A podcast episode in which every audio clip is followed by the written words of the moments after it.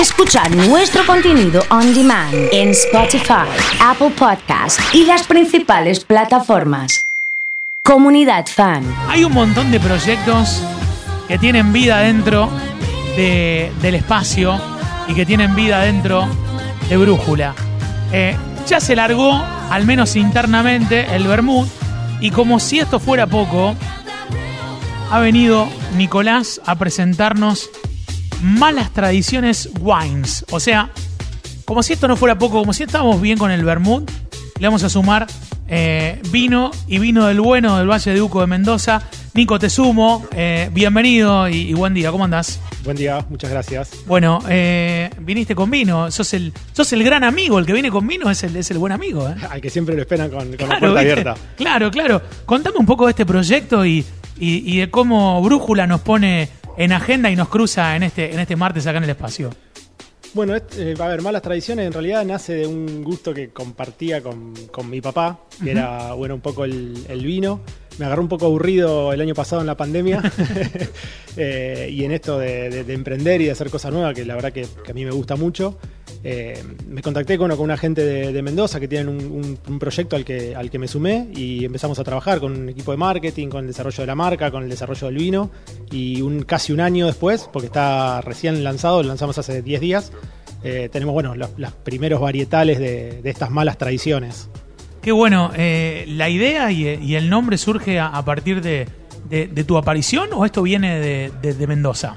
No, el- las malas tradiciones, en realidad el, el personaje de la marca es el gaucho urbano y viene un poco a contar esto de, de los que venimos de- de- de- del interior de, Santa Fe y de distintos qué lugares parte? a la- ¿De qué parte? Galvez, de la ciudad de, Galvez. Galvez, Ciudad de Galvez. Eh, a la ciudad y cómo, cómo traemos un poco el, pueblo, decimos nosotros, a, a la ciudad. Entonces viene a contar un poco la- las malas tradiciones del, del gaucho urbano y cómo romper con eso de que antes el vino se tomaba solamente, eh, o estaba este el, vino fino que se tomaba en ciertos lugares y, invitar eh, a, gente más joven, que de hecho la, pandemia la verdad que ayudó mucho al, desarrollo de- de- del, vino y de que la, gente empieza a tomar vino. Así que viene a, invitar a, estas nuevas generaciones a tomar eh, un vino que esté un poquito por, encima de, la media que se consumía normalmente. Vos sabés que pensaba un poco mientras te escuchaba esto de que, de que hay como un tabú de que el vino tiene que ser bueno y para que sea bueno tiene que ser caro. Digamos, de que, de que, de que si no es caro no es bueno, ¿viste? O que si no es caro, digo, de, de- de una botella de dos mil pesos, por ejemplo, de ahí para arriba.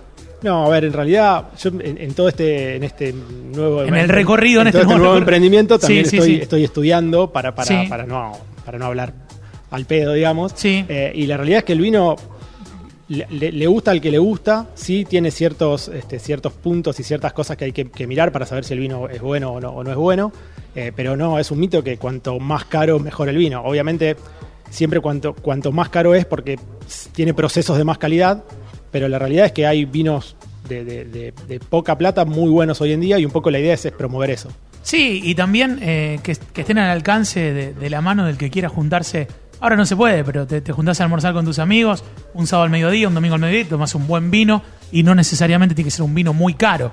O sea, como desmitificar que bueno sea caro. Tal cual. Obviamente que el caro es bueno, pero no que, pero no que todos los, los buenos tienen que ser caros. Exacto. Y bueno, y un poco el, el- el- el lema que trae este gaucho urbano es, es, eh, que lo, lo nombra ahí en la, en la contra, en la contraetiqueta, es un tema más de conversación o algo más para hablar. Entonces, bueno, en la etiqueta se ven, se ven triadas que están explicadas atrás, donde mezcla lo, lo- lo gauchesco con lo, con lo moderno de la ciudad.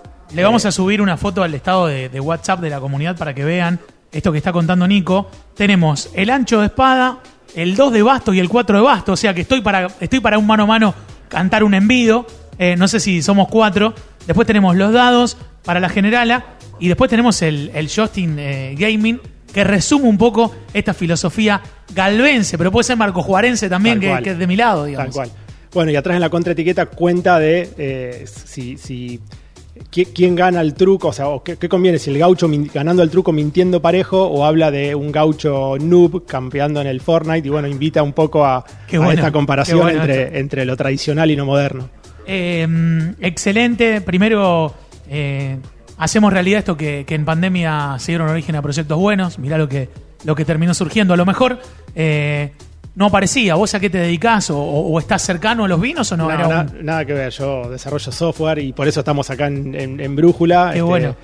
Y, nada, esto es casi un hobby que de repente estamos probando a ver si comercialmente funciona. Y si no, la verdad que voy a tener un montón de vino para tomar en casa y con amigos. Mira, por lo pronto subimos una, una foto al, al estado de WhatsApp y rápidamente estamos regalando los mates de Cubo.